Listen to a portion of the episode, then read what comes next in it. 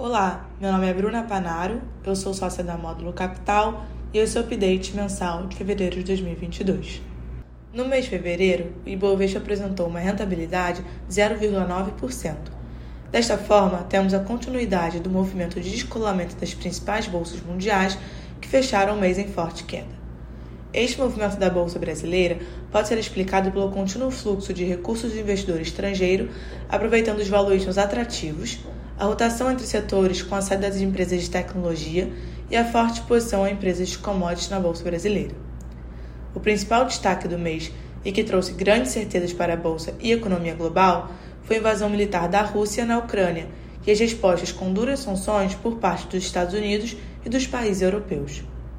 Como os países envolvidos no conflito são grandes exportadores de petróleo, gás natural, trigo, milho, insumos para fertilizantes, entre outros, ocorreu uma forte valorização das commodities em geral, antecipando um choque de oferta, resultando assim em uma maior inflação global.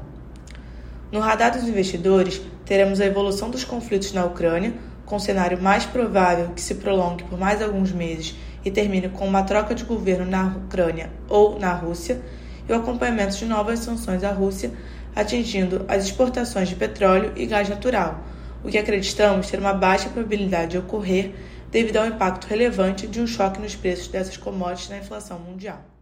Diante do cenário de aversão a risco e as incertezas do conflito na Ucrânia, temos dedicado mais tempo a entender os impactos nas empresas investidas, com destaque para o cenário de elevação dos preços das commodities inflação mais elevada e potencial disrupção da cadeia de suprimentos em alguns setores.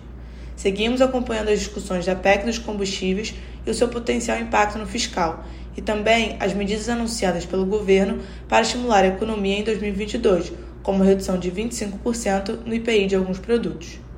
Em portfólio e atribuição, em fevereiro, os principais setores que contribuíram positivamente para o fundo foram utilidades públicas, com Equatorial e Coelce, commodities, com Vale e Petrobras. Do lado detrator, destacamos o setor de tecnologia e telecomunicações, com Banco Inter, e bens de capital, com Tupi.